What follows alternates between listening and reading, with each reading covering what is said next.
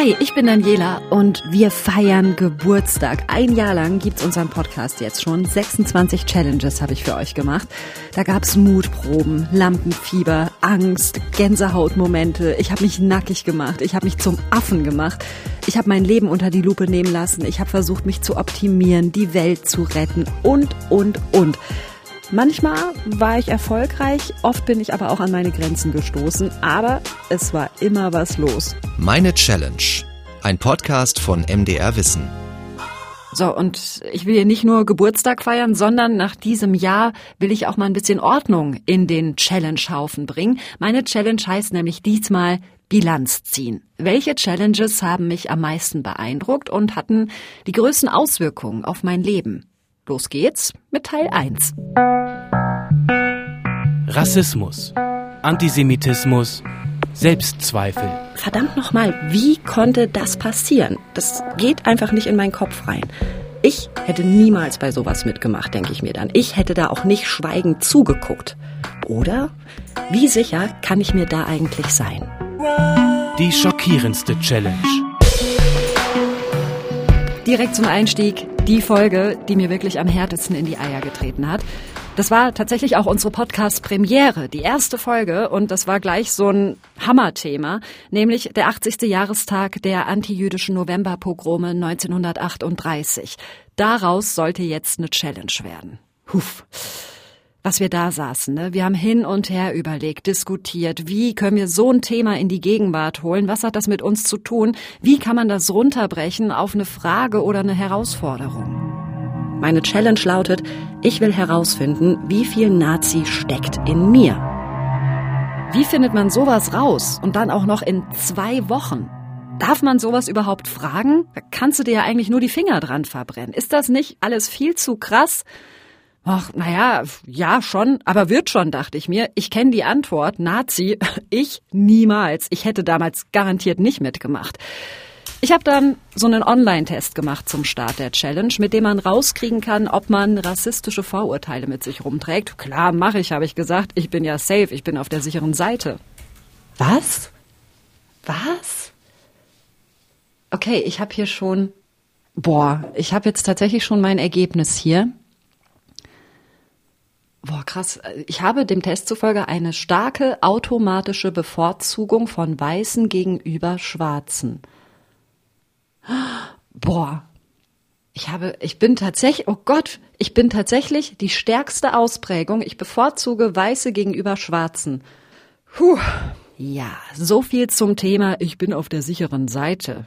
Nee, bin ich offenbar so gar nicht. Zwei große Fragen sind dann in meinem Kopf aufgeploppt. Erstens, Woher kommt das? Woher kommen diese scheiß Vorurteile in meinem Kopf? Und zweitens, was kann ich dagegen tun? Also weil Rassismus wirklich die Struktur ist, in der wir unter anderem denken und fühlen, worüber wir gerade sprechen, aber in der wir leben. Das ist Thomas Blum, Antirassismus-Experte aus Leipzig. Also glaube ich, dass es schon gut ist, sich äh, damit zu beschäftigen, was sind denn eigentlich meine gelernten Vorurteile und Stereotypen? Ja? Also bei mir jetzt Karl May zum Beispiel. Ja? Also ich habe den Orientzyklus von Karl May gelesen. Mir ist wirklich in Erinnerung geblieben der Satz, wo es irgendwie um irgendeine Anschleichsituation Diskussion ging, wo dann irgendwelche ähm, Orientalen sich angeschlichen haben an Karabenemsi, also diese Ich-Figur von Karl May. Und dann sozusagen in seinem Kopf dieser Satz war, also er hat die natürlich gehört und die sind so viel ungeschickter als die äh, Indianer. Wir werden mit diesem Wissen groß. Ja, wir lernen über Pippi Langstrumpf. Da fängt es an dass man diese Sachen lernt und nein, man kann sich nicht von denen komplett befreien. Aber ich glaube, das ist mir wichtig jetzt zu sagen, das sollte kein Grund sein, es nicht zu versuchen. Ähm, sich wirklich mal damit zu beschäftigen, wann habe ich das eigentlich gelernt, wo habe ich das eigentlich gelernt, ja, und mir das bewusst zu machen und was ist es eigentlich alles? Also Rassismus ist nicht ein bestimmtes Verhalten, nicht nur, sondern schon die Strukturen, in denen wir groß werden, sind an ganz vielen Ecken rassistisch geprägt. Ich denke seitdem wahnsinnig viel darüber nach und ich kann gar nicht alle Punkte aufzählen, die mir da einfallen, ja? Was Thomas Blum zum Beispiel erwähnt hat, Bücher aus meiner Kindheit, Pippi Langstrumpf zum Beispiel, wo der Vater auf einer Südseeinsel König der Wilden wird, nur weil er weiß ist. Oder Kinderspiele, die wir gespielt haben, wer hat Angst vorm schwarzen Mann? Oder auch heutzutage, dass wir es okay finden, dass Menschen in Südostasien ausgebeutet werden, damit wir hier T-Shirts für fünf Euro kaufen können. Wir würden das doch nie mitmachen, wenn das in Anführungsstrichen deutsche Arbeiter wären. Das sind alles so kleine und große Selbstverständlichkeiten, mit denen ich und viele andere einfach so aufwachsen. Und ich verstehe es total, dass Thomas Blum sagt, das müssen wir uns bewusst machen. Genau das habe ich bei dieser Challenge getan. Und das war sau schmerzhaft. Ich kann mich jetzt noch genau an mein Fazit damals erinnern. Es fällt mir echt nicht leicht, das hier so zu sagen, weil ich es auch richtig, richtig schlimm finde. Aber ich fürchte, es ist ganz schön wahrscheinlich, dass ich damals mitgemacht hätte oder zumindest geschwiegen hätte. Das hat echt wehgetan und gleichzeitig bin ich wirklich froh, diese Challenge gemacht zu haben, weil es mir gezeigt hat, wie tief zum Beispiel rassistische Bilder in uns drin stecken, ganz oft unbewusst, können wir gar nicht viel gegen machen. Und heute kriegen in Deutschland und weltweit wieder Politiker Applaus, die erzählen, dass die eine Kultur oder Religion oder vermeintliche Rasse schlechter ist als die andere. Die sprechen genau diese erlernten Bilder in uns an. Und umso wichtiger ist es doch, dass wir das auf dem Schirm haben, ja? Dass wir eben nicht sicher sein können, dass wir damals nicht mitgemacht hätten. Dass wir nicht sicher sein können, ob die Anlage zum Nazi nicht in jedem von uns steckt. Das kann einem niemand sagen. Es steckt eben in jedem Menschen potenziell ein Nazi und potenziell genau das Gegenteil. Es kommt darauf an, was man aus ihm herauskitzelt. Ich glaube, da muss ich Volkhard Knigge von der KZ-Gedenkstätte Buchenwald wirklich zustimmen. Und weil ich echt Schiss hab vor diesem Nazi in mir, bin ich seit der Challenge viel kritischer und vorsichtiger. Sobald mir zum Beispiel ein Mensch begegnet, der in Anführungsstrichen nicht deutsch aussieht, check ich sofort meine Gedanken. Sehe ich den jetzt irgendwie anders? Behandle ich den anders, als wenn er weiß wäre? Und wenn ja, warum? Woher kommt das? Es ist also ein permanentes mich selbst beobachten, das durch diese Challenge wachgekitzelt worden ist. Ja, und das ist anstrengend. Klar. Aber ich bin froh drüber, weil nur dieses kritische Hinterfragen uns vielleicht davor bewahrt, dass sowas wie in den 30ern und 40ern nochmal passiert. Weil in uns allen potenziell ein Nazi drinsteckt. Das tut Schweineweh, das zu hören, aber ist gerade deshalb was, womit wir uns auseinandersetzen müssen. Welthunger, Klimawandel, Umdenken. Okay, meine zwei Flugreisen sind drin. Ich fliege sonst echt nie. Oh Gott, und jetzt das. Scheiße. Flugreisen 7,6, also 7,7 Tonnen CO2-Ausstoß. Nur durch diese zwei Flugreisen. Die nachhaltigste Challenge. Ganz ehrlich, da konnte ich mich nicht entscheiden. Da muss ich zwei Challenges nehmen, die aber sehr eng miteinander zusammenhängen. Nämlich so essen, dass die Welt nicht hungert und Klimaschutz trotz Jet Set. Bei beiden ging es darum, wie mein Handeln und mein Konsum sich auf den Planeten auswirken.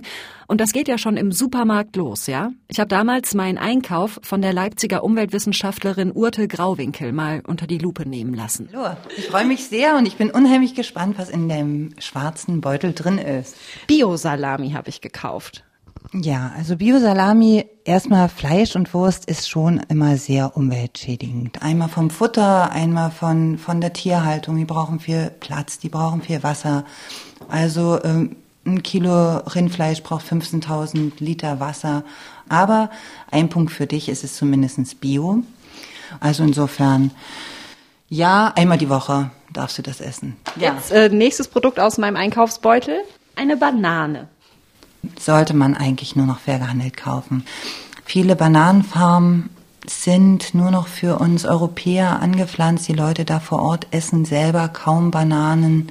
Und es wird in den Supermärkten billig als Einstiegsprodukt verkauft. Eigentlich müssten die Bananen doppelt so teuer sein. Und deshalb sollte man da auch genauer auf die Siegel achten, dass die Menschen vor Ort gut davon leben können. Ich hatte natürlich noch viel mehr in meinem Einkaufsbeutel drin und das meiste davon war echt schwierig oder mindestens suboptimal. Eine Avocado zum Beispiel, ja, ist eigentlich ein No-Go. Die Produktion verbraucht unfassbar viel Wasser und die Plantagen nehmen den Menschen vor Ort Platz weg, den sie eigentlich bräuchten, um für sich selbst Gemüse anzubauen. Und das ist nur ein Beispiel von vielen, das da kam. Und ähm, zwei Sätze von Urte Grauwinkel haben sich extrem bei mir eingebrannt. Erstens, wir leben hier auf Kosten der Menschen im Süden. Und zweitens, Fair Trade ist die beste Fluchtvorsorge, weil die Menschen von dem Geld in ihren Regionen gut leben können. Jetzt kommt sicherlich gleich das Argument, das ist ja alles viel zu teuer, wir können es uns nicht leisten. Es ist alles teurer, aber man ist sehr viel bewusster und man schmeißt einfach nicht mehr so viel weg. Wenn ich höre, dass die Hälfte der Lebensmittel, die wir produzieren, und die über den Ladentisch gegangen sind, weggeworfen werden, dann muss ich sagen, da müssen wir uns auch an die Nase greifen und sagen, ich kaufe nur noch so viel ein, wie ich auch wirklich verbrauche. Dann lernt man schon, das anders zu schätzen. Also das sind so Dinge, wo ich denke, wo wir auch alle sehr, sehr verwöhnt sind. Ah, verwöhnt, ja, erwischt. Ich bin ohne jedes Bewusstsein für Nachhaltigkeit in Sachen Ernährung groß geworden. Entsprechend viele Aha-Momente gab es für mich bei dieser Challenge. Und deshalb mache ich jetzt, fast ein Jahr nach dem Einkaufscheck bei Urte Grauwinkel, mal einen Kühlschrankcheck. Okay, hier äh,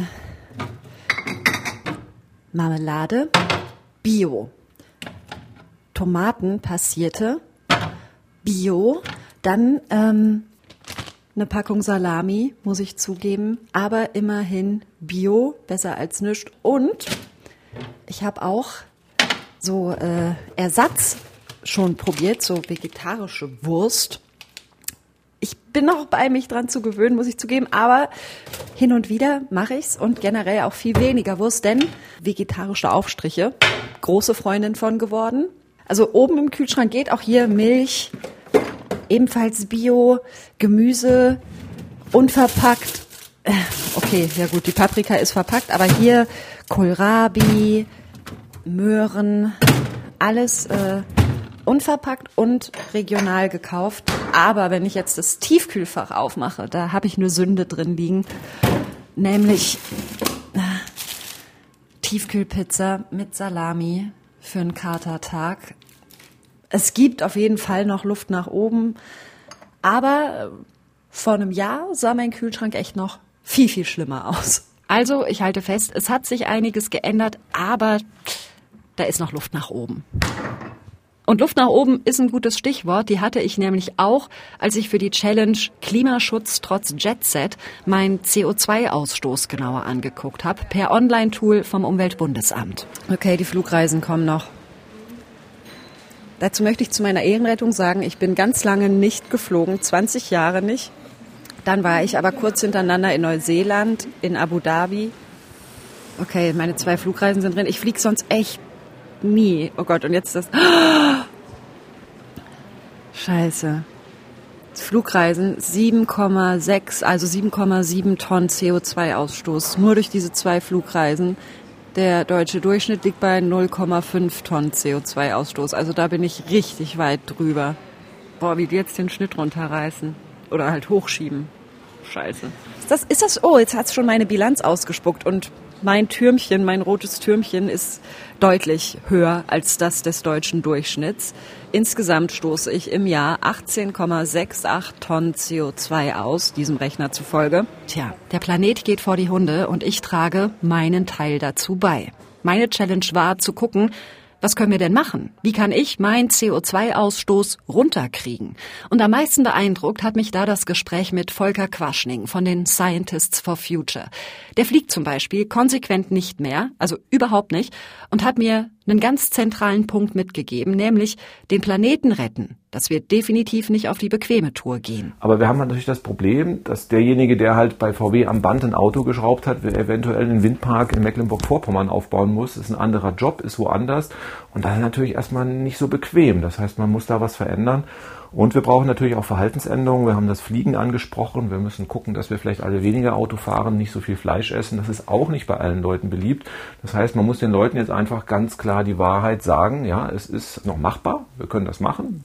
Aber es wird ein Drittel der Bevölkerung gravierenden Veränderungen abverlangen. Und ähm, das ist natürlich für die Leute, die dann auch davon betroffen sind, erstmal äh, unangenehm, weil die Leute verändern sich halt ungerne. Und davor scheut die Politik einfach zurück. Da denke ich seitdem viel drüber nach, dass es eben nicht bequem gehen wird. Ich habe für mich Konsequenzen gezogen. Manche sind mir leicht gefallen. Zum Beispiel bin ich auf Ökostrom umgestiegen in meiner Bude. Das ist für meinen Single-Haushalt auch gar nicht viel teurer als vorher, nur wenige Euro im Monat. Das tut mir nicht weh.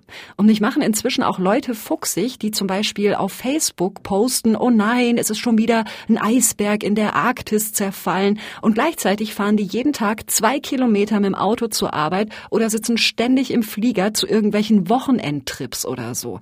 Ich kann das tatsächlich nur noch ganz, ganz schlecht ertragen und ich möchte so auf gar keinen Fall sein. Also versuche ich, mein Verhalten eben auch da zu ändern, wo es für mich weh tut. Zum Beispiel wollen Freunde von mir im Sommer 2020 auf ein Festival nach Albanien mit dem Flugzeug. Und ich hätte da so Bock drauf. Eine Woche tanzen am Strand in der Sonne mit meiner Gang. Aber mit dem Flieger auf ein Festival, das ist halt auch echt unnötig. Also habe ich schweren Herzens abgesagt nach dieser Challenge, weil Weltretten eben nicht nur auf die bequeme Tour geht. Ich lieg damit auch immer wieder meinen Mitmenschen in den Ohren, von wegen, ach nee, musst du unbedingt fliegen, musst du unbedingt Auto fahren. Und ich kann mir gut vorstellen, dass das manchmal ganz schön nervt. Aber es ist wirklich ein bisschen wie bei der Nazi-Folge. Es hat wirklich Klick gemacht in meinem Kopf. Ich trage dieses Thema seitdem ständig mit mir rum. Und ich glaube aber auch, dass das so richtig ist. Höhe, Angst, Schweiß, Vertrauen. Und in die Richtung läufst du gleich drauf zu. ja. Dann einmal wirklich die Brust rausstrecken, einmal tief Luft holen. Such dir den Punkt in der Ferne. Eins, zwei und drei. Oh Gott. Die actionreichste Challenge. Das war auf jeden Fall die Folge Ich überwinde meine Angst. Kriege ich sofort wieder so einen leichten Adrenalin-Erinnerungsflash, wenn ich daran denke. Bei mir geht's da nämlich um Höhenangst. Sobald ich irgendwo oben stehe und kein Geländer, keine Glasscheibe oder irgendeine Art von schützender Barriere um mich habe, kriege ich nämlich wirklich Zustand. Zum Beispiel, wenn ich in meiner Bude auf meine Aluleiter klettern und Vorhänge aufhängen muss oder so. Die habe ich das letzte Mal beim Umzug tatsächlich benutzt. Oder besser gesagt, ich habe sie benutzen lassen. Das meiste hat nämlich mein Papa gemacht, weil ich so ein Schisser bin. Der hat dann hier die ganzen Lampen aufgehängt und so. So, und jetzt kletter ich hier mal hoch. Also vier Stufen hat das Ding. Oben ist halt so eine Plattform in der Mitte. Und die erste Stufe, keine Ahnung, das sind keine zehn Zentimeter über dem Boden. So, das geht noch. Ist irgendwie halbwegs stabil. So, und ab der zweiten wird's schon, oh Gott, ab der zweiten Stufe wird's schon kritisch. Ich kann auch gar nicht schätzen, vielleicht so 40, 50 Zentimeter. Dritte Stufe. Okay, doch, komm. Okay, so. Fängt sofort wieder das Zittern an. Ihr kennt dieses Gefühl von Angst, ne? Kennen wir alle, oder? Zittern, Schwindel, Schwitzen, Herzrasen. Und das krieg ich halt schon, wenn ich nur zwei, drei Stufen eine Leiter hochklettern muss. Also, das war jedenfalls die Ausgangssituation. Ich mache mich jetzt auf den Weg, um zu gucken, wie sich diese Challenge wirklich ausgewirkt hat. Und zwar fahre ich zum Völkerschlachtdenkmal in Leipzig. Da bin ich vor meiner Challenge mit Freunden gewesen und äh, da gibt's so einen Bereich an der Treppe, da kann man sich auf so eine Plattform setzen, ohne Geländer oder sonst was. Wir sind da hoch zum Fotos machen und ich musste echt sofort wieder runter, weil ich es da oben einfach nicht ausgehalten habe. Ich schwinge mich aufs Fahrrad und will mal gucken, ob das jetzt nach dieser Challenge besser geht. Hast du Angst?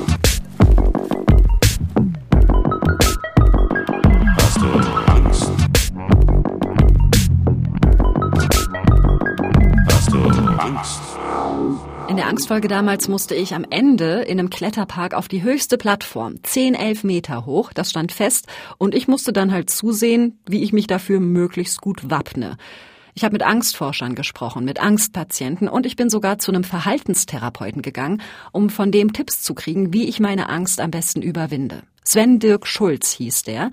Und der hat halt gesagt, ja, am besten üben Sie, sich Ihrer Angst zu stellen, indem Sie jeden Tag auf Ihrer Leiter rumklettern, damit Sie so ein bisschen Hornhaut kriegen. Und auch ganz wichtig und für mich eigentlich der hilfreichste Tipp, durchhalten. Und wenn sie merken, ihnen wird da irgendwie schwindlig, taumlich oder so, dass sie eben versuchen, das auszuhalten, nicht? Das wäre ganz, ganz wichtig, dass sie also nicht sofort runterspringen, mhm. weil dann hätten sie wieder das Vermeidungsverhalten, sondern dass sie die Angst quasi in dem Moment auch aushalten. Nicht? Das ist ganz, ganz wichtig.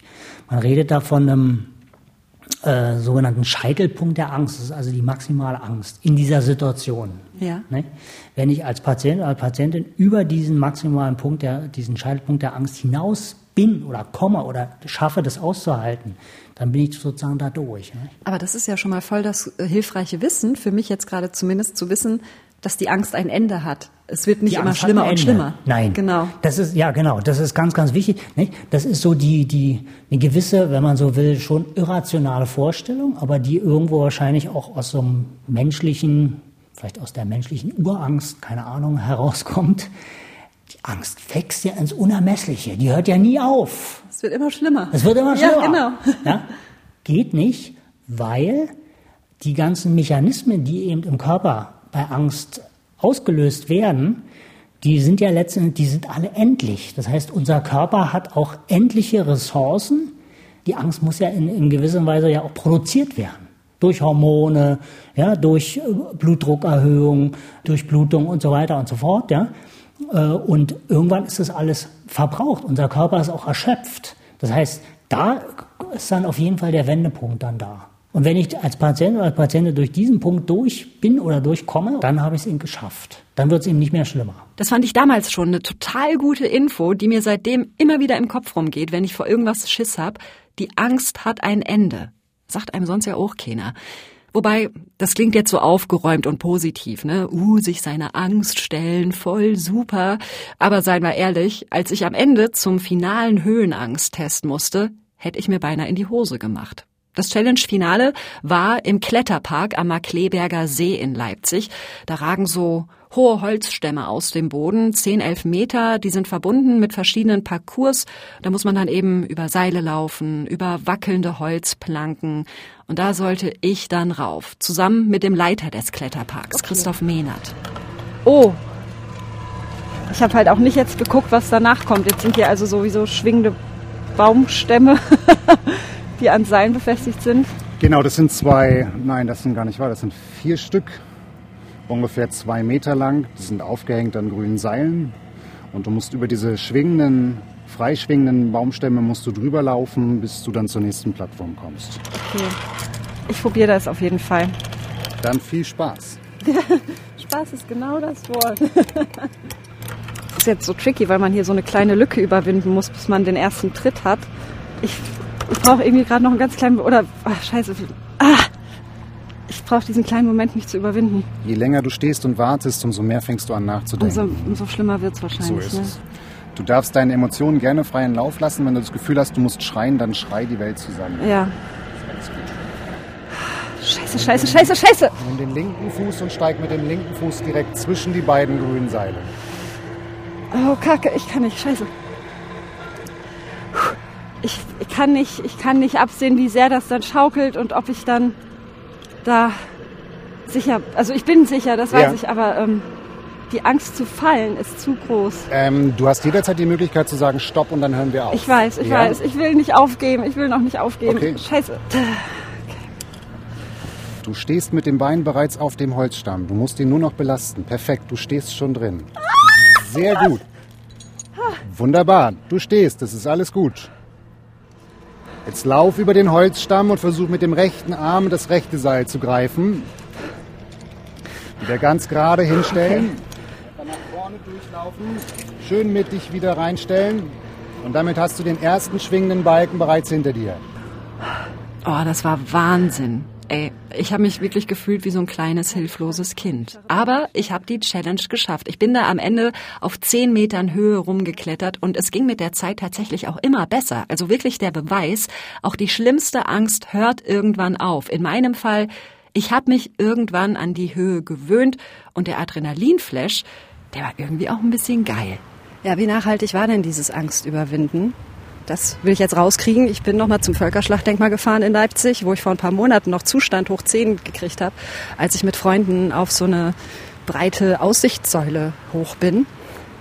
Und da gehe ich jetzt mal hoch und schau mal, wie gut sich das. Äh, ich muss mich kurz konzentrieren, es regnet nämlich, ich will nicht ausrutschen. So, ich bin drauf, ich lebe. Bin so einen Meter ungefähr von der, von der Tiefe weg, also vom, vom Abgrund. So nah genug dran, dass ich runterschauen kann. Das Zittern im Bein ist so ein bisschen da, aber es geht gerade. Und ich habe ja gelernt, Angst aushalten. Deswegen lenke ich mich jetzt einfach kurz ein bisschen ab, indem ich mit euch rede. Ähm, denn natürlich, wir haben immer nur zwei Wochen Zeit für so eine Challenge, ja. Und ähm, da müssen wir natürlich schauen, was ist praktikabel. Also ich kann nicht in zwei Wochen eine komplette Angsttherapie machen. So, ne? Aber ich glaube, selbst diese zwei Wochen haben schon so ein bisschen was gebracht. Ich stehe hier, ja, meine Beine zittern, ja. Es ist absolut nicht geil und ich bin auch froh, wenn ich gleich wieder runter kann. Aber im Vergleich zu letztem Mal, als ich hier war, wo ich wirklich rauf, sofort wieder runter, also wirklich so, Leute, nein, runter, runter, ähm, ist jetzt echt entspannt. Ich weiß nicht, ob das ein Placebo-Effekt ist, keine Ahnung. Aber hum wie numm, geil, ey, jetzt hätte ich nicht gedacht, dass es äh, funktioniert. Ja, also Fazit, ähm, ich hätte das selber nicht gedacht, kann es auch immer noch nicht so richtig glauben, dass die Challenge sich offenbar so krass ausgewirkt hat, dass ich da, wo ich ein paar Wochen vorher noch Panik hatte, jetzt einfach so rauf kann. Aber irgendwie ist es genauso gewesen. Und ich finde auch nach wie vor dieses Wissen Gold wert. Also wirklich, diesen Ratschlag gebe ich euch sowas von von Herzen mit. Die Angst hat ein Ende. Finde ich mega toll. Geschlecht. Rollenerwartungen. Selbstfindung. Weil Frauen weichen immer aus, machen immer Platz. Und Männer gehen einfach geradeaus. Und äh, ich probiere das gerade aus, nicht Platz zu machen. Und es strengt mich mega an. Fühlt sich irgendwie falsch an, weil ich das so gewohnt bin, ja, auszuweichen, unter anderem den Vortritt zu lassen. Die lehrreichste Challenge. Wenn es so um die meisten Aha-Momente geht, dann gewinnt für mich die Folge Raus aus der Geschlechterrolle. Da ging es um Feminismus. Ich habe da zum Thema schon das ein oder andere Buch drüber gelesen vorher, aber das ändert nichts daran, dass meine Prägung eher so, ich weiß nicht, so konservativ dörflich ist, sage ich mal. Also ich bin 32, ich bin Single und ich habe gelernt, dass ich irgendwann mal einen Mann brauche und Kinder kriege. So macht man das als Frau. Meine Eltern sind in ihrem Rollenverständnis halt auch nicht gerade fortschrittlich. Ich habe mit meiner Mama über das Thema gesprochen. Ich als Frau bin für den Haushalt zuständig. Fenster putzen, kochen, waschen. Ich schmiere für Papa jetzt schon seit 30 Jahren die Frühstücksbrote. Unglaublich. An kleinen Dingen merkt man allerdings, dass sich doch was verändert. Es wird zum Beispiel auch eingekauft am Wochenende von Papa.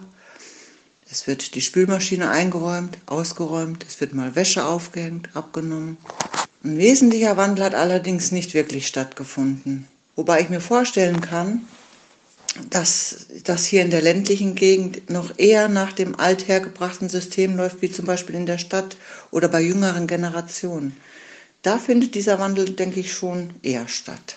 Und diesen Wandel, den wollte ich bei meiner Challenge in meinem Kopf hinkriegen. Und mir ist so irre viel aufgefallen, ja? Also ich meine, es geht los mit nackten Zahlen, klar. Frauen kümmern sich öfter um die Care-Arbeit zu Hause, sind seltener Chef, geraten öfter in Altersarmut. Aber auch in meinem Alltag gab es so viele Sachen, auch Kleinigkeiten, bei denen ich mich so erwischt habe, ja? Zum Beispiel, ich mache immer Platz, wenn mir jemand entgegenkommt. Ich spreche in einer Konferenz eher als Letzte, nachdem die Männer alle durch sind. Und wenn sich ein Typ neben mir im Bus breit macht, dann zucke ich zurück, statt mir meinen Platz zu nehmen nehmen und so weiter. Also ich wäre fast durchgedreht, weil ich plötzlich mein ganzes Leben durch so eine Art Feminismus-Brennglas analysiert habe. Und ich dachte und ich denke auch heute noch, what the fuck? Wie konnte mir das all die Jahre nicht auffallen?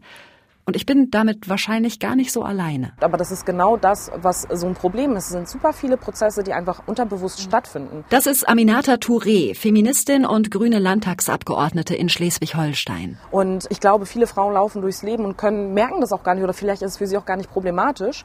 Aber wenn man einmal merkt, wie die Strukturen funktionieren, dann kommt man nicht mehr zurück an den Punkt, das nicht mehr wahrzunehmen. Und es ist genau das, was wir an Rollenbildern von klein auf einfach lernen und drin haben. Wir, wir finden das halt normal, weil wenn du das dein ganzes Leben lang dich so verhältst, dann denkst du, das ist halt, das ist halt normal, das ist halt Usus. Das hat mich erschrocken und das hat mich wütend gemacht. Und gleichzeitig kann ja ich allein die Strukturen nicht ändern.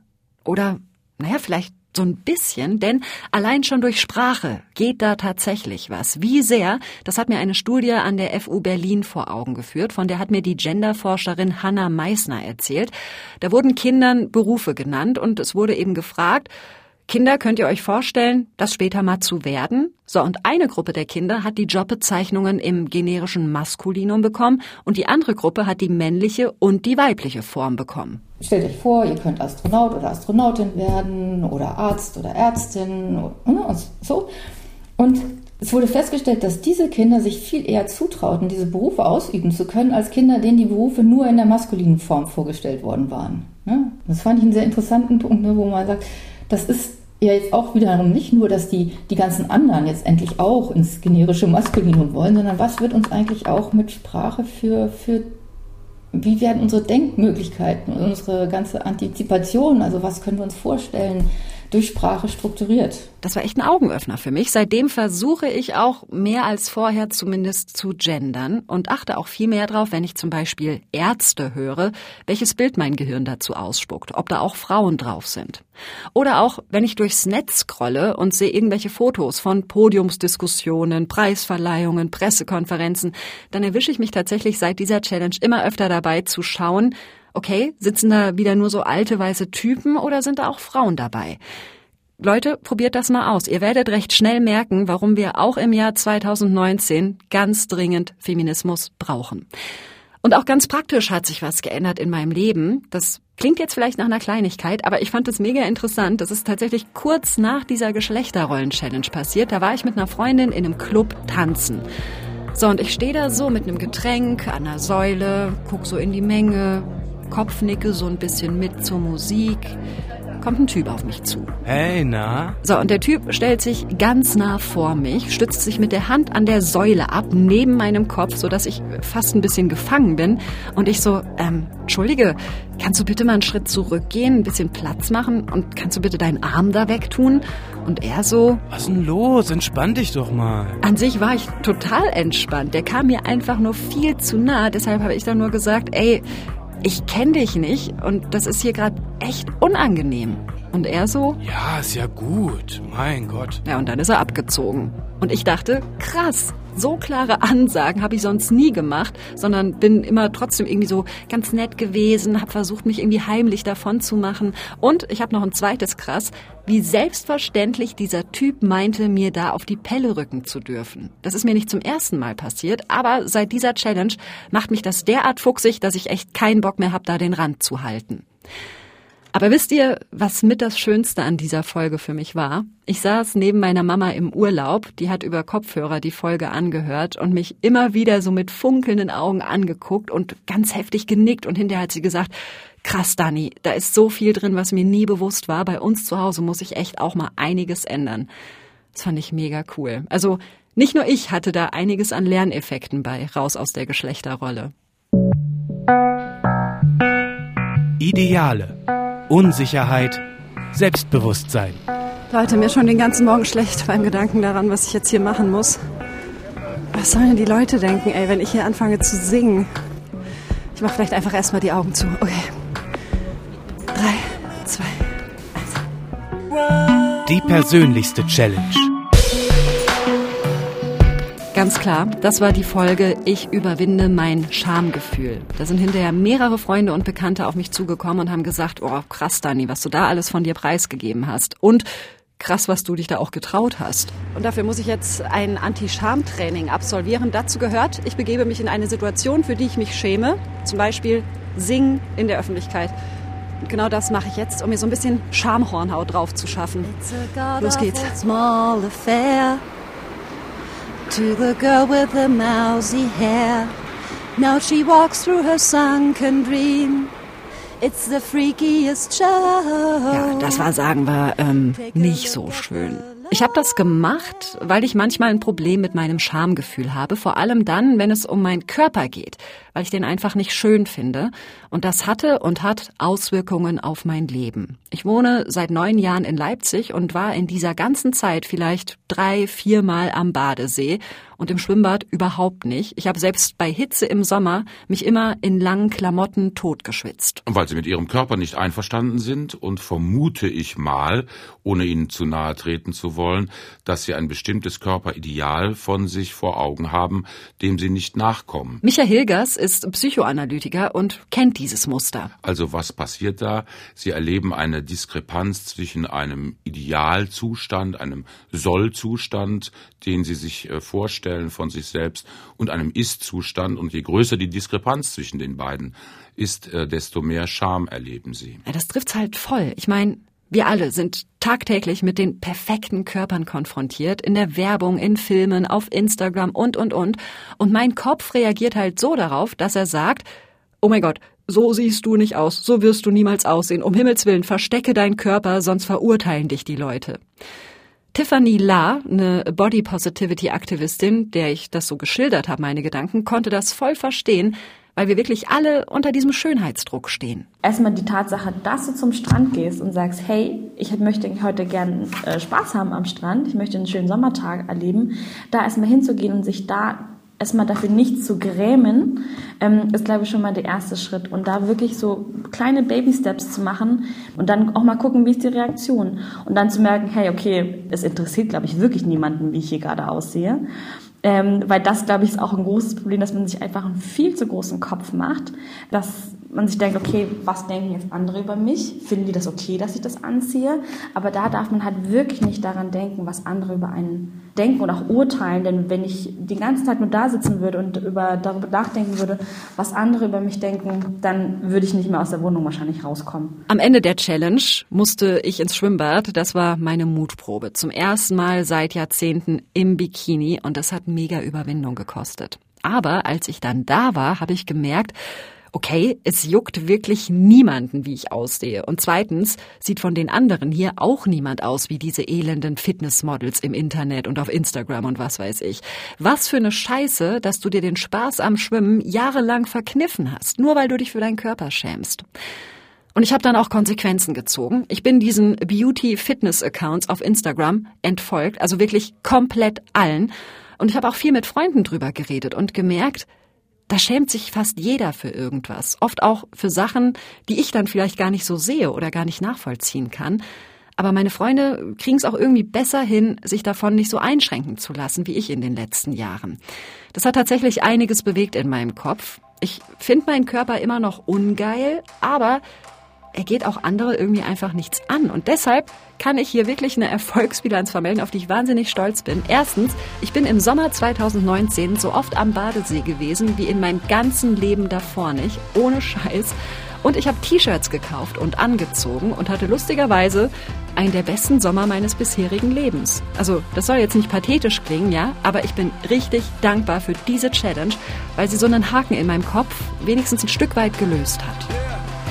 Ja, das waren also meine Top Challenges aus einem Jahr MDR Wissen meine Challenge. Klar, es gab auch Herausforderungen, da ist nicht so viel hängen geblieben, ja. Zum Beispiel, als ich versucht habe, mit einem Fitness-Tracker sportlich zu werden oder als ich Programmieren gelernt habe.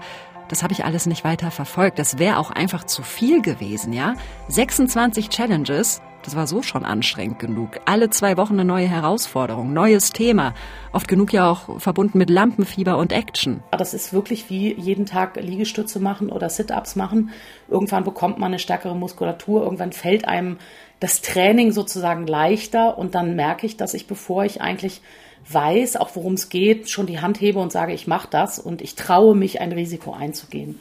Und das passt für mich mit dem, mit dem Muskeltraining, dass man da wirklich stärker wird und es einem leichter fällt. Das ist Tanja Peters, die ist Mutcoach und hat ein Buch geschrieben namens Mutmuskeltraining. Und sie sagt, Genau das hast du eigentlich gemacht mit einem Jahr meine Challenge. Na, ich glaube, dass man so Ängste abbaut, also dass man so ein Gefühl hat von, ah, okay, ich habe das jetzt irgendwie alle zwei Wochen überlebe ich das, ja, also das ist eine Information an unser System. Ich überlebe das immer wieder, Neues auszuprobieren, mich challengen zu lassen, über eine Hürde zu gehen, von der ich nicht dachte, dass ich die überwinden kann. Also das heißt, wir trainieren sozusagen unser System, dass das lernt, ach so schlimm ist es gar nicht. Deswegen glaube ich, dass das ein tolles Training war wahrscheinlich für Sie und Sie vielleicht bemerken, dass Sie auch in anderen Dingen bringen, ähm, wirklich sich trauen, auch mal neue Sachen zu machen. Weil das ist eigentlich der Effekt, wenn man das regelmäßig macht. Leute, das soll jetzt bitte, bitte nicht großspurig klingen, ja? Aber ich merke, dass mich dieses Jahr meine Challenge vorwärts gebracht hat, weil ich so viel ausprobieren konnte und so wahnsinnig viel gelernt habe, dass sich jetzt in allen möglichen Bereichen auf mein Leben auswirkt. Einen kleinen Einblick habe ich euch ja jetzt gegeben in unserer Geburtstagsfolge. Das war unser kleines Best-of nach einem Jahr meine Challenge. Da habe ich mich natürlich nicht alleine durchgewurschtelt, sondern hatte und habe natürlich ein prima Team an meiner Seite. Thomas Jehn, Max Heke, Clemens Haug, Johannes Schiller und Carsten Möbius. Und wir machen natürlich weiter. Die nächsten Challenges sind schon geplant und oh, das wird alles ganz schön krass. Wir freuen uns, wenn ihr uns zum Geburtstag ein Abo oder eine nette Bewertung schenkt. In der ARD Audiothek, auf iTunes, Spotify, challenge.mdr.de oder wo auch immer ihr uns hört. Das wäre richtig schön. Und ich sag, auf ins zweite Jahr meine Challenge. Wir hören uns in zwei Wochen, Leute. Bis dann. Tschüss. Das war Meine Challenge. Ein Podcast von MDR Wissen.